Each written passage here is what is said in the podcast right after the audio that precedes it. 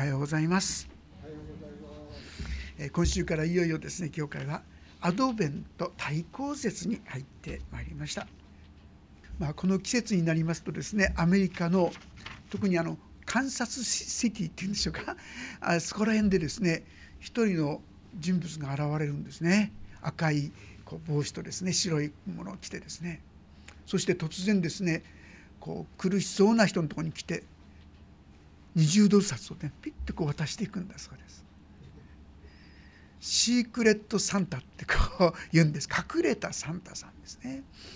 っていう人がですね現れて本当に困っている人は苦しんでいる人悲しんでいる人のところにですねふっとこれをプレゼントしてくださるんだそうですね。まあなんとですねずっと長い間誰がやってるか分かんなかったんですね。二十数年間分からなかったんですが最終的に分かった時というのも実はついに彼はこれを公表したんですそれは私の命はもうすぐなくなりますもしできれば生涯の1年間に一度良いことをしてくれる人は同じシークレットサンタ教会に入ってくださいって言ってですねその技を進めてほしいとそんなことを願ったようですね。名前がラリー・スチュワートというそういう方ですねこういう方がですねこの季節になるとシークレットサンタとなっていろんな方にプレゼントを差し上げてたんですけども実はこの方がどうしてそんなことをするようになっていったのかって言いますと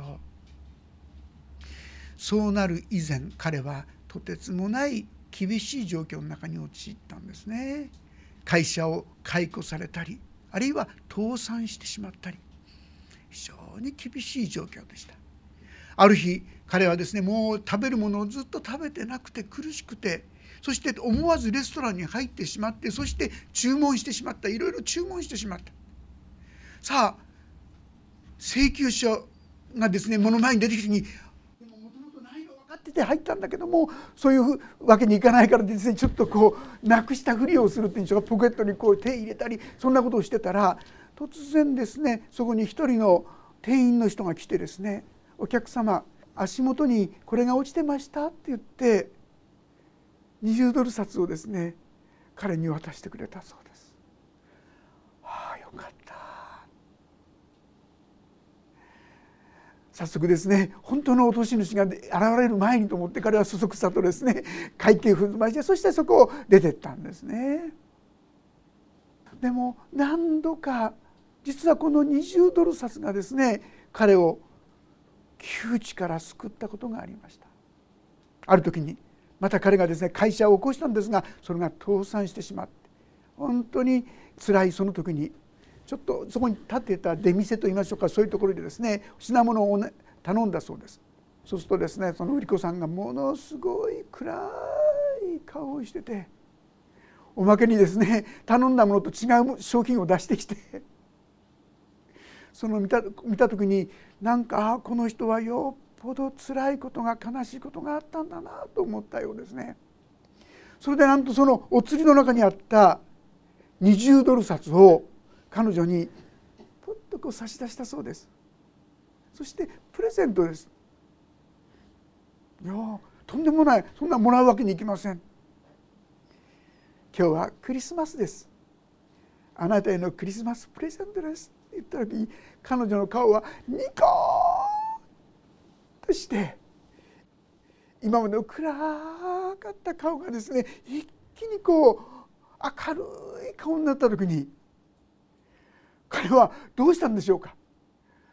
突然ですね彼は銀行に行って自分のうちの銀行にあったお金をみんな下ろしてきちゃってですね。そしていろんな方々に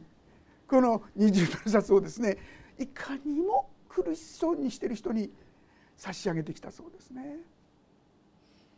家に帰ってみたらですね奥さんが「あなたなんか銀行にお金が全然入ってなかったんだけど」いやちょっとね僕落としちゃったんだってお金落としちゃったんだって嘘ついたみたいですね。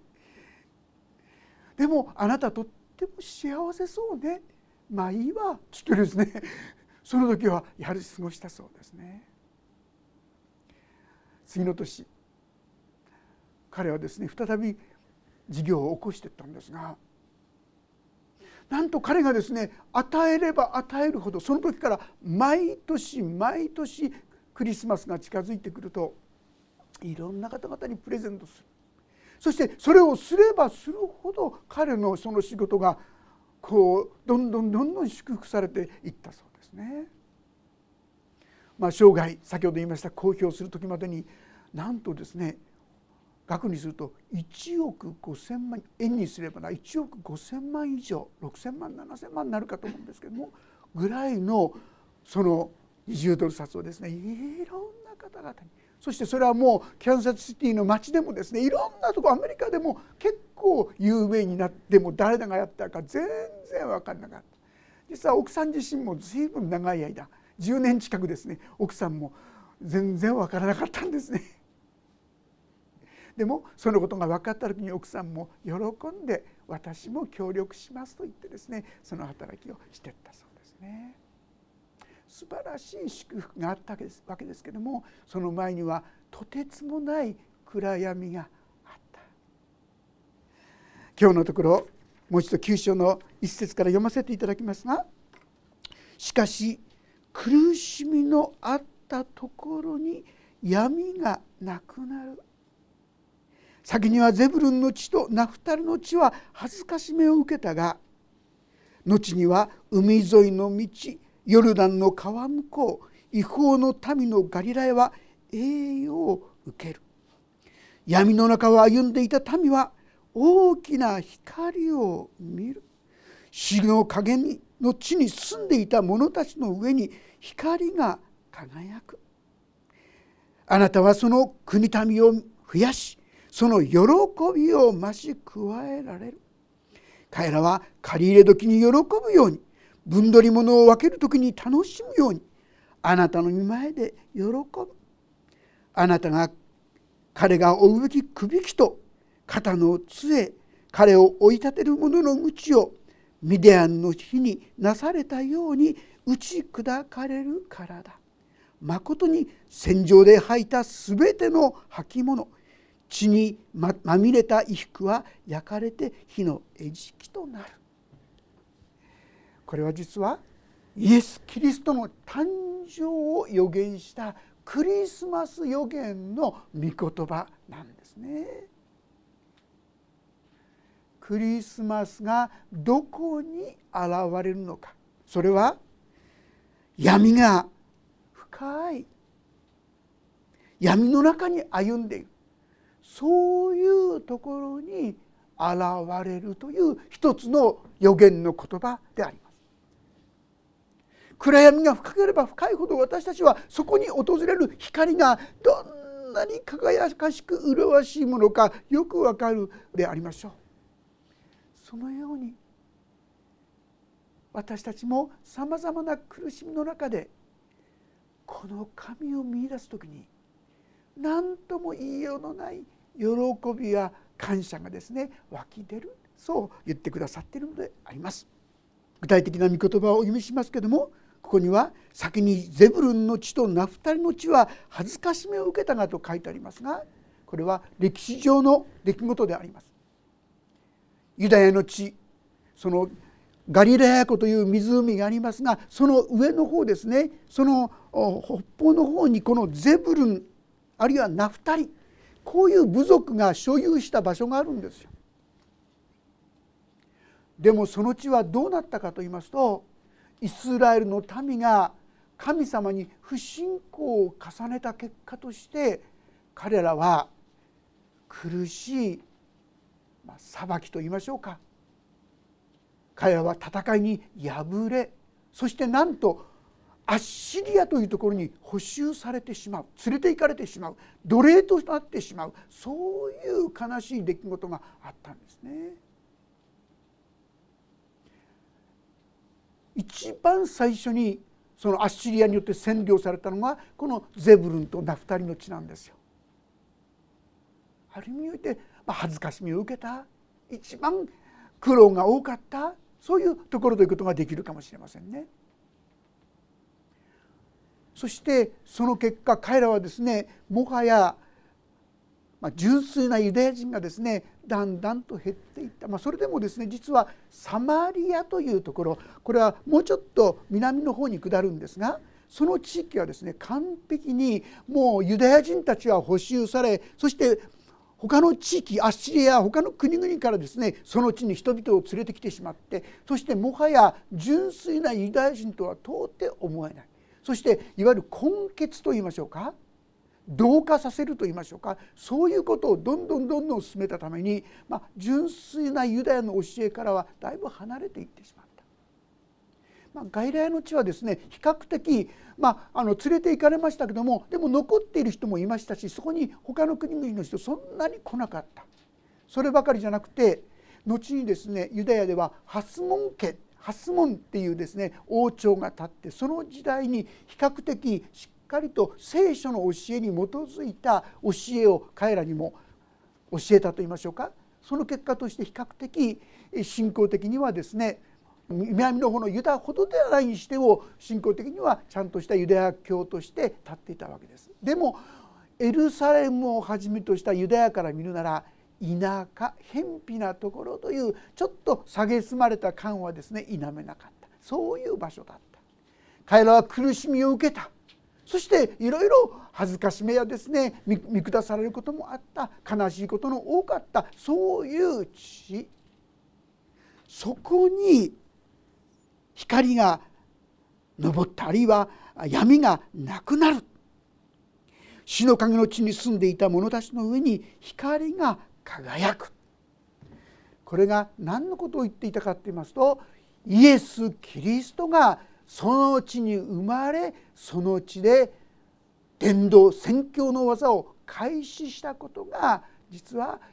記されているわけであります。ちょっとだけ開けますがマタイの福音書の4章というところにこう記されています。マタイの福音書の4章というところお読みしますけども12節から。イエスはヨハネが捕らえられたと聞いてガリラヤに退かれた。そしてナザレを離れゼブルンとナフタリの地方にある湖のほとりの町カペナウムに来て住まわれた。これは預言者イザヤを通して語られたことが成就するためであった。ゼブルンの地とナフタリの地。海沿いの道ヨルダンの川向こう。違法人のガリラヤ。闇の中に住んでいた民は大きな光を見る。死の影の地に住んでいた者たちの上に光が昇る。この時からイエスは宣教を開始し悔い改めなさい天の御国が近づいたからと言われたえこう予言されていた通りになんとこのゼブルンと地の地とナフタリの地そこにイエス・キリストは来られてまあ、もうちょっと言うならその地の中にあったナザレの出身ですイエス様はね。このガリラヤからなんと神様の輝かしい福音素晴らしい神様の教えが全世界に広がり始めたこのような大きな祝福がこの地に実はなされたんだということを言っているわけであります。さあ今日私たちはここにおいてまず第一の祝福をいただきたいと思うんですがそれは私たちが暗闇が厳しい時に困難が本当に大きい時に光はもうすぐ昇る？光はもうすぐ昇る？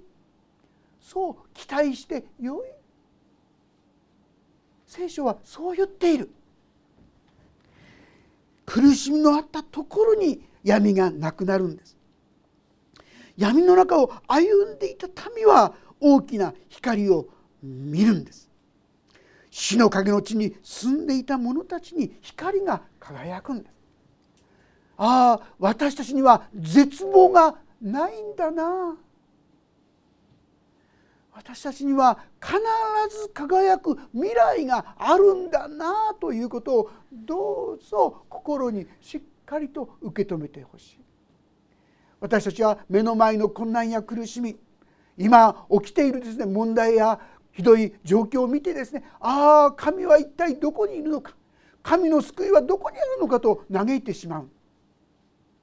でも神はいやそこに神の光が届くとこう言うんですよ。私たちはこの信仰を持ってこの神の約束をしっかりと握りしめてそうしてこの困難の中に立ち往そうじゃないですか。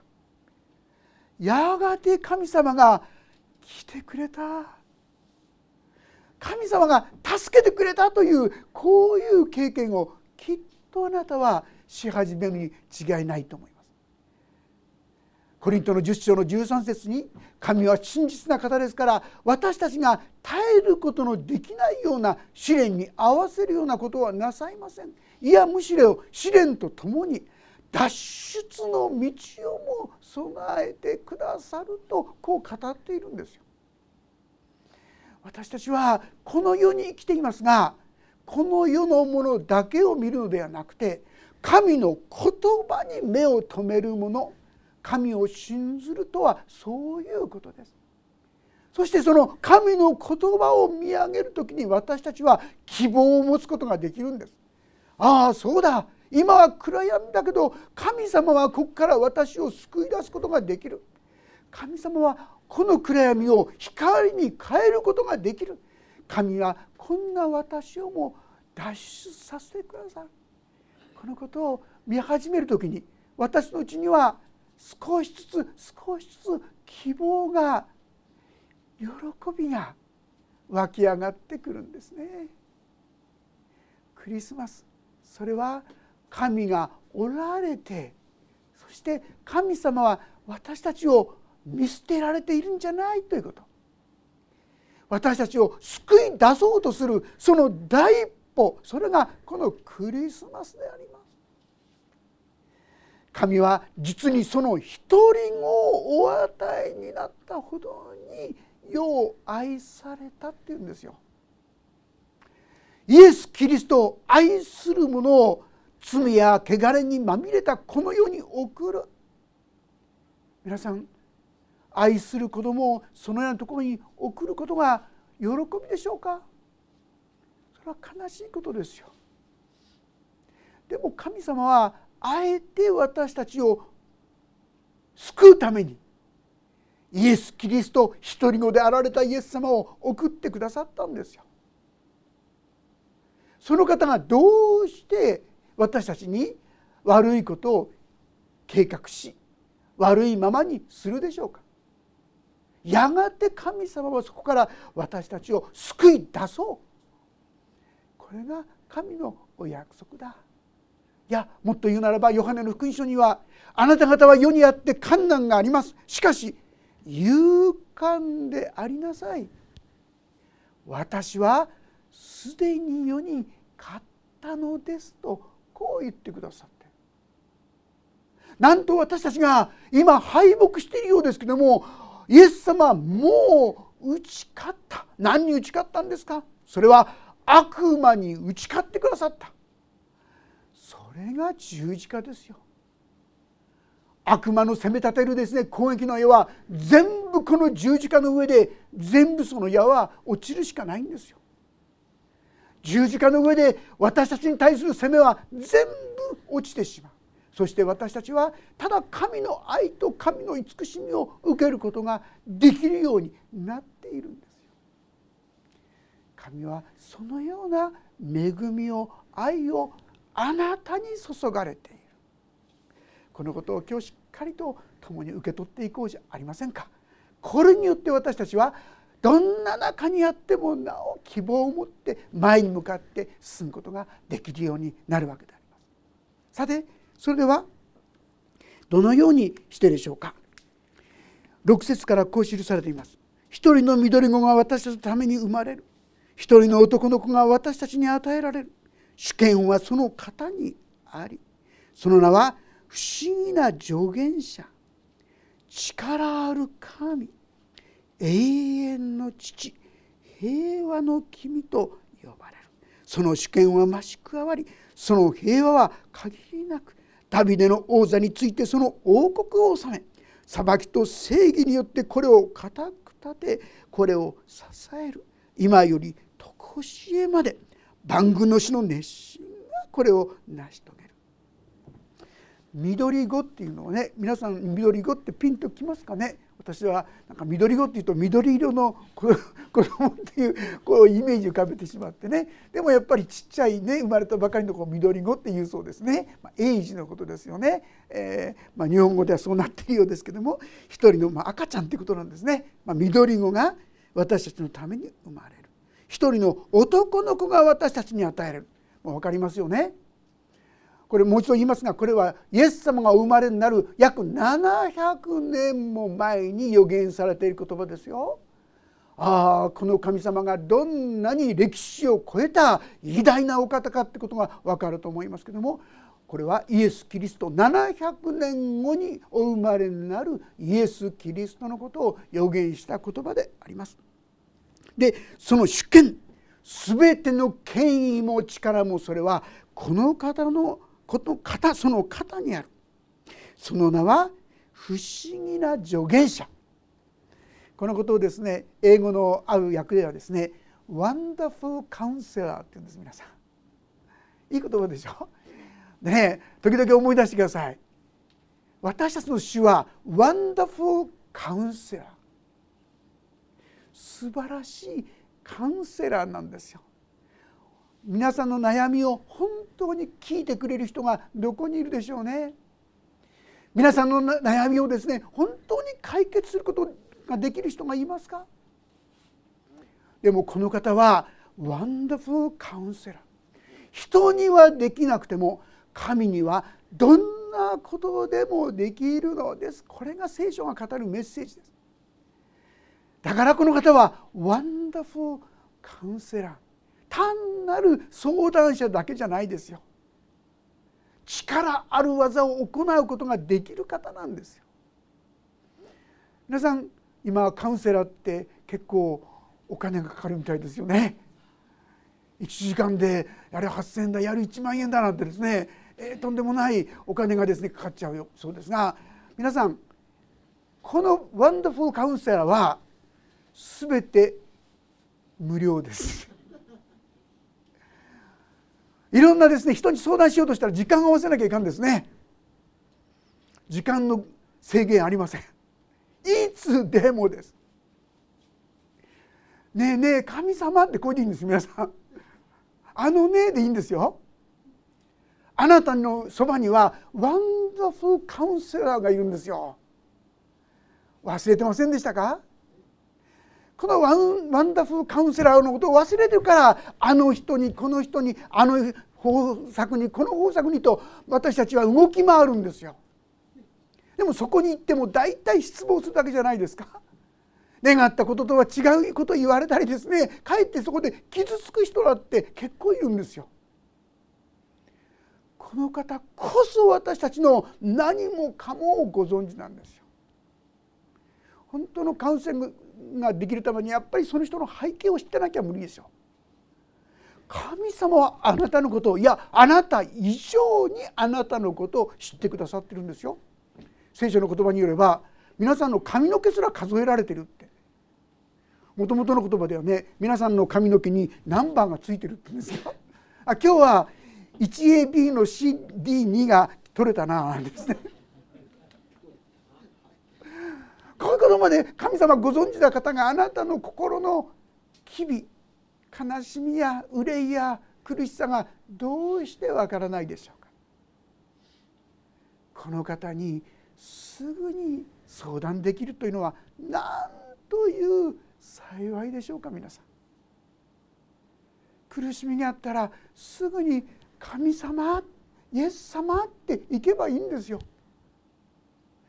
でもそうすると皆さんですねいや私はそんな神様のですね祝福や恵みいただくようなそういう資格ないですから立場ない。はっきり言います。資格のある人は誰もいません。どんなに素晴らしい人をクリスチャンと思う人も全然資格ありません。神の前にはみんな罪人なんです。だから神はその資格のない人に資格を与えるためにご自分が私の罪の身代わりになってくださったんですよ。そして一切の罪はもう清めた身代わりになった解決したって言ってくださってる。だからもう遠慮することないんですよ。こんな私だ関係ないんです。神様神様あなたを愛する神様なんです。大胆に近づこうじゃありませんか。ちょっとだけ開けますがヘブル人への手紙の10章。新約聖書ですけども10章の19節と22節をちょっと読んでみたいと思います。ページ450ページ。450ページ。ヘブル人への手紙の10章の19節と22節です。よろしいでしょうか？お読みしましょう。3はい。こういうわけで兄弟たち私たちはイエスの血によって大胆に聖女に入ることができます22節心に血が振りかけられて邪悪な良心を清められ体を清い水で洗われ全く信仰を持って真心から神に近づこうではありませんか。御子イエスの血はあなたを全ての罪から清めるのです。だからあなたは大胆にこの神様に近づくことができるんですイエス・キリストを我が救い主私の罪の本当に救い主として信じる者は誰でも大胆にこの方に近づくことができる。ああ私には永遠のワンダフルカウンセラーがいるんだということを決して忘れないようにしていただきたい。そう思うんであります。そして第2番目には力ある神とあります。いい人はいるでしょう。優しい人もいるでしょう。慰め深い人もいるでしょう。でも力がなかったら何にもならないんじゃないでしょうか。でもこの神様は力ある神なんですよ。ことを行うことができる方なんです。エルシャダイって言葉があるんですが全能の神って意味です。神にはどんなことでもできるのです。ああその方があなたの神様ですよ。みんなの神様。でもあなたの神様だということをどうぞ忘れないでください。そして3番目には「永遠の父」と書いてあります。まあ、もしですねお父さんに対して悪いイメージ持ってる人はね永遠の父がっかりしちゃうかもしれませんけどそうではありません。これは永遠の慈しみ深い優しい父ですね。マタイ伝のですね読ませていただきますが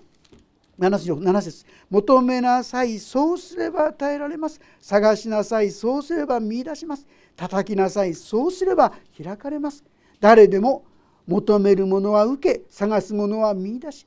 叩く者には開かれます。あなた方のうち誰が自分の子がパンを求めているのに石を与えるでしょうか。魚を求めているのに蛇を与えるでしょうか。このようにあなた方は悪いものであっても自分の子供たちには良いものを与えることを知っているのです。それならなおさらのこと天におられるあなた方の父はご自分に求める者たちに良いものを与えてくださらないことがありましょうかはっきり書いてありますよね。神様はあなた方の優しい慈しみ深いそして力あるお父さんなんです。お父さんのことをアバと呼ぶアバ父と呼ぶと書いてあるんですがアバって意味はですねまあ言うならばお父ちゃんってこういうことですよあるいは父さんでもいいし親父でもしねその人にとって一番親しい思いを持てる言葉それがあなたの神様なんですよ。そしてさらには平和の君とあります。やっぱり平和がないと辛いですよね。お金があっても物があっても名誉があっても平和がないと争いがあるところは辛いですが平和はどっから生まれるんですか？それはイエス・キリストから生まれるということをご存知でしょうか？エペソの2章を開けていただけるでしょうか？エペソの2章14節からちょっと読ませていただきます。まあ、ご一緒に読んでみましょう386ページです。それでは14から17をご一緒に読んでみたいと思います。3はい実にキリストこそ私たちの平和です。キリストは私たち2つのものを1つにしご自分の肉において隔ての壁である敵意を打ち壊しさまざまな規定からなる戒めの立法を廃棄されましたこうしてキリストはこの2つをご自分において新しい一人の人に作り上げて平和を実現し2つのものを1つの体として十字架によって神と和解させ敵意を十字架によって滅ぼされました。またキリストは来て遠くにいたあなた方に平和を。また近くにいた人々にも平和を。福音として伝えられました。平和はイエス・キリストによってもたらされる。どのようにしてですか？それは敵意を十字架によって葬り去られた。ああイエス・キリストが私のために十字架に死んでくださった。私の憎むあの人のためにも十字架にかかって死んでくださった。この私のためにもこういった事柄が思いの中に出てくる時にそうだ私が許されているように私も許そうこんな思いが湧き出てくるのではないでしょうか。もう今まで何十回も話したことがありますよね。あの青森の美人青森美人ですね自分に硫酸かけられてひどい顔になってしまう。でもその時に彼女がついに聖書の御言葉に出会った洗礼を受ける時に「あなたはあなたに硫酸かけた人を許しますか?」って言われた時にしばらくしばし言葉が出なかったんですがしばらく経ってからイエス様は私の罪のために死んでくださった。そして私の罪を許してくださった。ならば私も私にこれをした人を許しますと祈った。告白した。その時から本当に許しの力が彼女を満たし始めた。何度も言いますが彼女はなんとその人に許しの手紙を何度も何度も書いただけじゃない。彼女が釈放される時にはわざわざ彼を彼女を迎えに。行っていや後々に彼女が看護師さんになりたいって言ったらその看護師さんになるための費用まで出してあげる。ありえないことですがイエス様の十字架が彼女の心にしっかりと入った時にそんな愛の技が始まったんですね。そこに平和が訪れたんです。もし私たちもイエス様がこんな私のために十字架にかかってくる許してくれたここにしっかり立つなら私たちにひどいことをした人のことも許そう。そういう心がだんだんだんだんきっと育ってくると思います。神様はそのようにして私たちに恵みを支えようとしてくださった。7節にはその主権は増し加わりその平和は限りなくダビデの王座についてその王国を治め裁きと正義によってこれを固く立てこれを支える今より常しえまで万軍の主の熱心がこれを成し遂げると書いてあります。私たちがああだこうだじゃないんです。私が必要なのは愛というならば主よこんな私を憐れんでください。主よこんな私に恵みを与えてください。これだけでいいんですね。そんな私たちを神様は慈しんでくださってこのクリスマスの恵みが皆さん一人一人の心に宿って皆さんの心にも中にもいつしか冷たかった氷のような心に炎のような明るいものが灯し出されてそれはまた愛の技や愛の言葉となって現れてくることでありましょう。クリスマスは私たちに愛と平和を告げ知らせる恵みの時。